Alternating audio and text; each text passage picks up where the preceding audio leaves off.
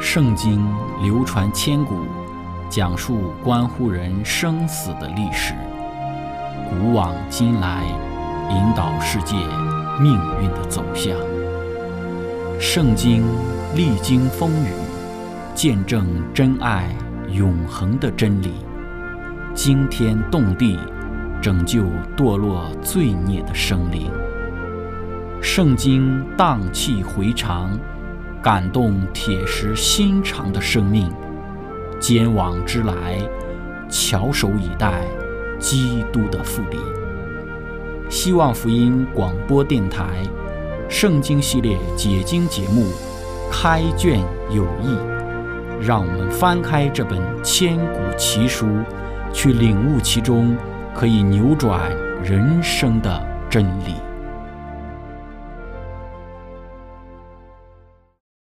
亲爱的听众朋友，平安！欢迎您收听《圣经解经》节目《开卷有益》。今天我们来认识先知弥迦与他所写的弥迦书。弥迦被称为是与主同行的先知。弥迦书六章第八节：“世人呐，耶和华已指示你何为善，他向你所要的是什么呢？只要你行公义、好怜悯、存谦卑的心，与你的上帝同行。”弥迦先知被称为是与上帝同行的先知。那么今天呢，我们要一起来学习先知弥迦的人生之中所有的侍奉。开始今天我们的学习之前，我们一起聆听一首诗歌：我的救赎主活着。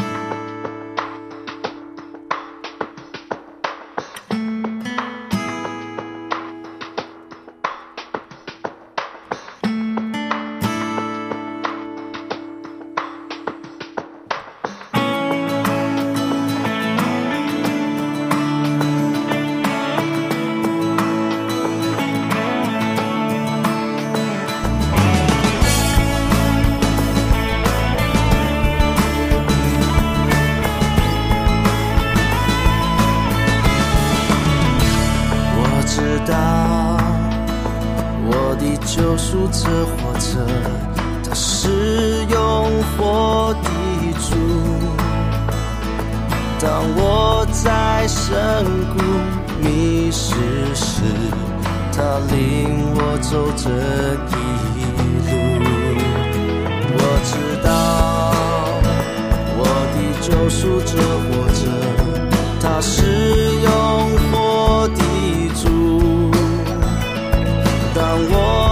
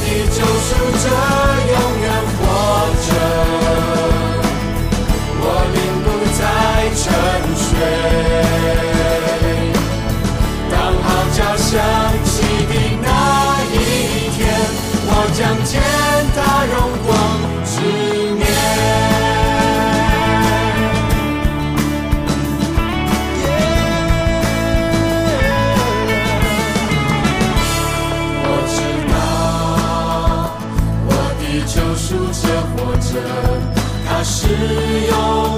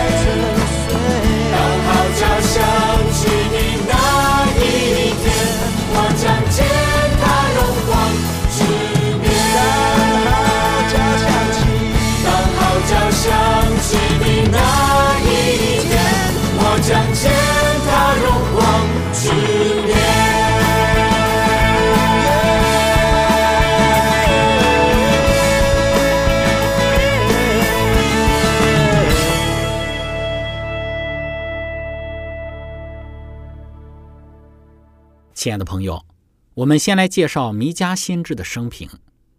关于弥迦的蒙召，在第一章第一节讲到：当犹大王约坦、亚哈斯、西西家在位的时候，摩利沙人弥迦得到耶和华的漠视，论撒玛利亚和耶路撒冷。我们在这里看到了犹大王约坦、亚哈斯、西西家。由于约坦执政始于他父亲乌西亚去世的公元前七百四十年。所以，弥迦开始担任先知，应该是在乌西亚王在公元前七百四十年去世之后。因此，他大概是跟以赛亚同一时代的人，但是他会稍微年轻一些，因为他在预言的用语上常与以赛亚很相似。另外呢，耶利米也引用了弥迦书，证明弥迦在西西家的时代服务。据此。弥迦担任先知，大约是在公元前的七百四十年到公元前的七百年。关于弥迦的个性，他被称为是摩利沙人。摩利沙这个村落位于犹大的南部，靠近菲利士。除了在弥迦书当中对弥迦的描述之外，我们不了解他的其他的一些情况。书中也没有提到他父亲的名字，可能暗示他出生比较卑微。弥迦的语言富有诗意，伴有。均匀的节奏，文风质朴、简单，并且直率，透露出一股的乡土气息。先知以频繁的使用比喻和双关语而闻名。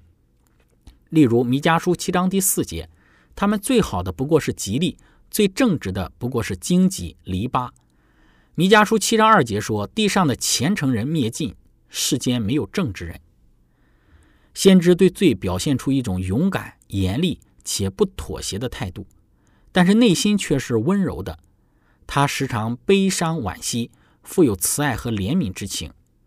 有两个主题：一个主题是指责百姓的罪责，宣布由此造成的惩罚；第二个是以色列得救和米赛亚国度的荣耀和欢乐。在整部弥迦书当中，警告和应许、灾罚和仁慈交替出现。书中淋漓透彻地揭露了富豪地主。对一般人民和佃农的这个无情的剥削和迫害，所讲的预言主要是针对犹大国，且以向雅各说明他的过犯，向以色列指出他的罪恶为自己的要务。我们接着来看弥迦先知时期的历史背景，我们可以参考先知以赛亚、何西阿、阿摩斯和弥迦。那么他们和弥迦都是同一时代的先知，弥迦是他们中间比较晚做先知的。也比他们都年轻。当时亚述帝国是第一强国，新巴比伦还没有崛起。弥迦书一章第一节说：“当犹大王约坦、亚哈斯、西西家在位的时候，摩利沙人弥迦得到耶和华的漠视，论耶路撒冷和撒玛利亚。”这里提到了几位王，第一个就是约坦。列王记下十五章三十四到三十五节，约坦行耶华眼中看为正的事。效法他父亲乌西亚一切所行的，只是秋坛还没有废去，百姓仍在那里献祭烧香。约坦建立耶华殿的上门，约坦登基行耶华眼中看为义的事，但生活奢侈，大兴土木，使贫者越困，外有亚述强国的压力。之后是亚哈斯，列王记下十六章二到第四节，亚哈斯登基的时候年二十岁。在耶路撒冷做王十六年，不像他祖大卫行耶和华他上帝眼中看为正的事，却效法以色列诸王所行的，又照耶和华从以色列人面前赶出的外邦人所行可憎的事，使他的儿子惊火，并在秋坛上、山冈上各青翠树下献祭烧香。亚哈斯在位的时候呢，被迫向亚述纳贡，到犹大王西西家的初期。犹大仍靠每年纳贡来换取暂时的安宁。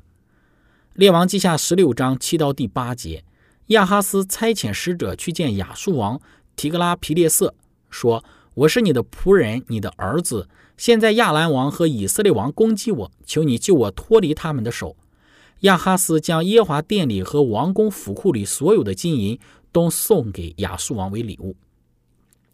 列王记下十六章。十到十二节，十四到十七节讲到亚哈斯他贸然的挪动，并且更换了献燔祭用的铜盆和铜坛。在圣殿中设立他在大马色见到的拜偶像的坛。这些事和其他违背真实敬拜上帝的恶行，使亚哈斯成为犹大众国王之中最热心拜偶像的人。接续亚哈斯做王的是西西家，列王记下十八章三到第六节。西西家行耶华眼中看为正的事，效法他祖大卫一切所行的。他废去丘坛，毁坏柱像，砍下木偶，打碎摩西所造的铜蛇，因为到那时以色列人仍向铜蛇烧香。西西家叫铜蛇为铜块儿。西西家倚靠耶华以色列的上帝，在他前后的犹大列王中没有一个及他的，因为他专靠耶华，总不离开。谨守耶和华所吩咐摩西的诫命。亚哈斯，我们说这一个很邪恶的王，却生了一个好王西西家。他决心改变他父亲亚哈斯叛教的这种局面，改革犹大的道德和灵性的状况，废除这种偶像的崇拜，使上帝的百姓重新真诚的敬拜上帝。在这一点上，他得到了先知弥迦的支持。在弥迦人生的大部分的时间里。他都在百姓贫瘠的心田里播撒真理的种子，历经各样子的这个艰苦斗争，开始结出果子。宗教改革是西西家执政时期的特点。西西家在位的时候，政治上有亲亚述与亲埃及之争。北国已经于公元前七百二十二年亡于亚述。宗教上，西西家有大力的改革，但是都于事无补，因为犹大举国道德和属灵状况的普遍低落。宗教开始变得形式化，并且受异教的影响，有献人为祭的这种邪恶做法。当时的地主则压迫穷人，侵吞孤儿寡妇的财产。第三方面，我们来谈弥迦担任先知时期的信仰背景。在圣经注释当中讲到，弥迦担任先知工作的时候，耶路撒冷和犹大的百姓正处于属灵的衰落时期。在他书中的内容揭露了上述时期百姓的道德和宗教的状况。许多人在外表上遵守敬拜上帝的传统的形式，但是实质上却在拜偶像。他们对此的妥协态度使宗教的状况愈加的恶化。上帝的祭司们处于被教的状态，他们助长异教之风，取悦百姓。他们没有保护穷苦的人，不与掠夺诚信的富人抗争。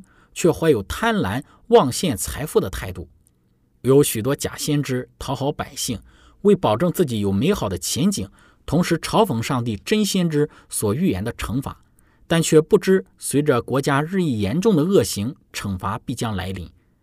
这些假先知还在迷惑百姓，鼓吹亚伯拉罕的后裔是上帝特殊的子民，并保证上帝绝不会弃绝他们，以此安慰百姓恐惧的心理。但是这一种欺骗性的教义使百姓陷入到致命的属灵的昏睡之中。贵族和统治阶级过着骄奢淫逸的生活，在热切追求人生享乐的同时，变得不讲道德，对待农民十分的残暴，肆无忌惮。他们通过对穷人加以苛捐杂税，不断压榨，并剥夺合法的权益，来满足自己不断膨胀的贪婪的欲望。弥迦担任先知时期，当时的。信仰危机主要有以下的四个方面。第一个就是偶像崇拜、占卜迷信。弥迦书一章第七节说：“他一切雕刻的偶像必被打碎，他所得的财物必被火烧，所有的偶像我必毁灭。”五章十三到十四节：“我必从你中间除灭雕刻的偶像和柱像，你就不再跪拜自己手所造的。我必从你中间拔出木偶，又毁坏你的诚意。”弥迦书三章第五节论到使我民走岔路的先知，他们牙齿有所嚼的，他们就呼喊说平安了；凡不供给他们吃的，他们就预备攻击他。在约坦时期，历代之下的二十七章第二节，约坦这个王行耶华眼中看为正的事，效法他父乌西亚一切所行的，只是不入耶华的殿，百姓还行邪僻的事。亚哈斯时期的偶像的崇拜更为严重。列王记下十六章三到第四节，亚哈斯却效法以色列列王诸王所行的，又照着耶和华从以色列人面前赶出的外邦人所行可憎的事，使他的儿子惊火，并在秋坛上、山冈上各青翠树下献祭烧香。来到了西西家的时期，进行了宗教的改革。十八章第四节，他废去丘坛，毁坏柱像，砍下木偶，打碎摩西所造的铜蛇，因为到那时以色列人仍向铜蛇烧香。这就是当时的偶像崇拜、迷信占卜的一种的行为，在每一个王的统治时期都多有显现。第二个当时的信仰的危机就是形式主义不公不义。弥迦书六章第八节非常经典的一段经文，讲到说：“我朝见耶和华，在至高上帝面前跪拜，当献上什么呢？岂可献一岁的牛犊为燔祭吗？耶和华岂喜悦千千的公羊或万万的油河吗？我岂可为自己的罪过献我的长子吗？为心中的罪恶献我身所生的吗？世人呐，耶和华已指示你何为善。”他向你所要的是什么呢？只要你行公义、好怜悯、存谦卑的心，与你的上帝同行。那么第三个，他们当时所存在的信仰的危机，就是强暴欺压、暴力横行。弥迦书二章一到第二节，祸在那些在床上图谋罪孽、造作奸恶的。天一发亮，因手有能力，就行出来了。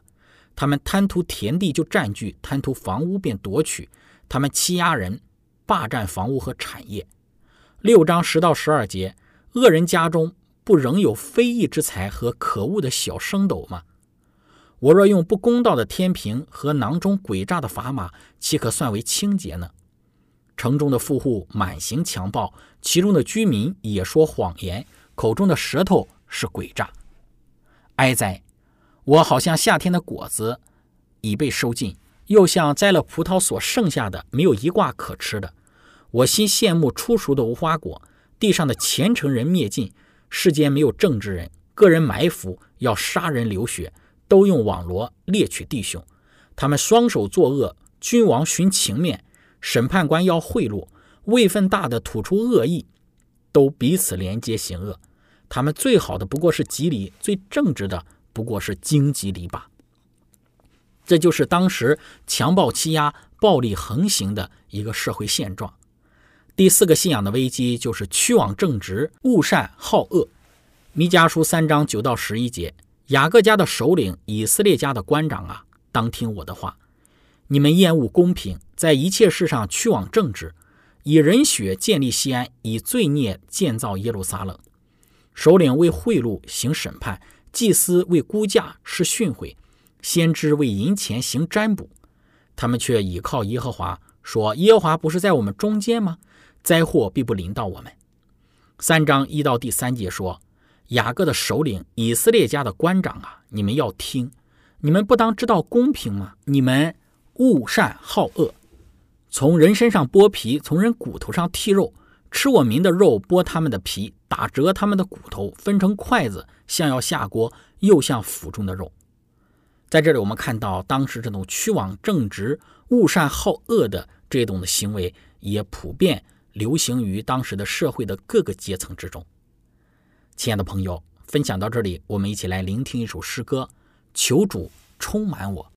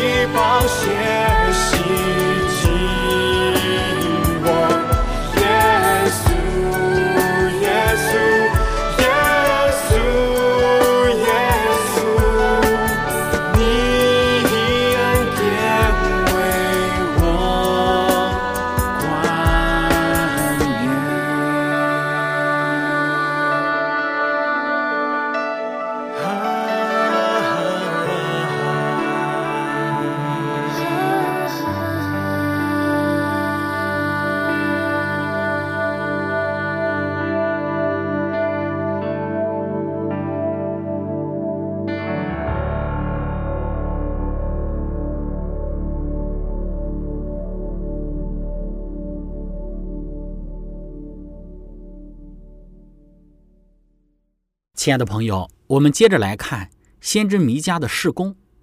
弥迦的第一个先知事工就是斥责罪恶。一章第二节说：“以色列人呐，当听耶和华的话，要起来向山岭争辩，使港岭听你的话。”三章第一节说：“雅各的首领，以色列家的官长，你们要听，你们不当知道公平吗？”六章第一节：“以色列人呐，当听耶和华的话，要起来向山岭争辩，使港领听你的话。”全书都在主要斥责人民在道德、宗教方面的恶行，而很少涉及到政治状况。第二个先知事工就是预言耶路撒冷的陷落、新国度的一个建立。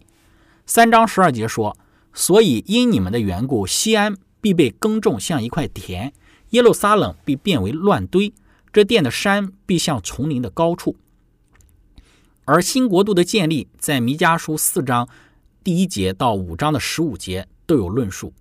末后的日子，耶和华的殿的山必坚定，超乎诸山，高举高过于万里。万民都要流归这山，必有许多国的民前往，说：“来吧，我们登耶和华的山，奔雅各上帝的殿。主必将他的道教训我们，我们要行他的路，因为训诲必出于西安，耶和华的言语必出于耶路撒冷。”第三个先知的事工就是宣告悔改的国民必得拯救。弥迦书七章七到第九节。至于我，我要仰望耶和华，要等候那救我的上帝。我的上帝必应允我。我的仇敌啊，不要向我夸耀。我虽跌倒，却要起来；我虽坐在黑暗里，耶和华却做我的光。我要忍受耶和华的恼怒，因我得罪了他。只等他为我辩屈，为我伸冤。他必领我到光明之中，我必得见他的公义。最后，弥迦书以颂赞结束全书。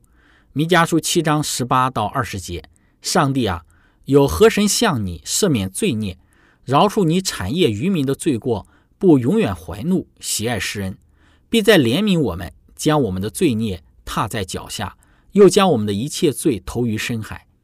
你必按古时启示应许我们列祖的话，向雅各发诚实，向亚伯拉罕施慈爱。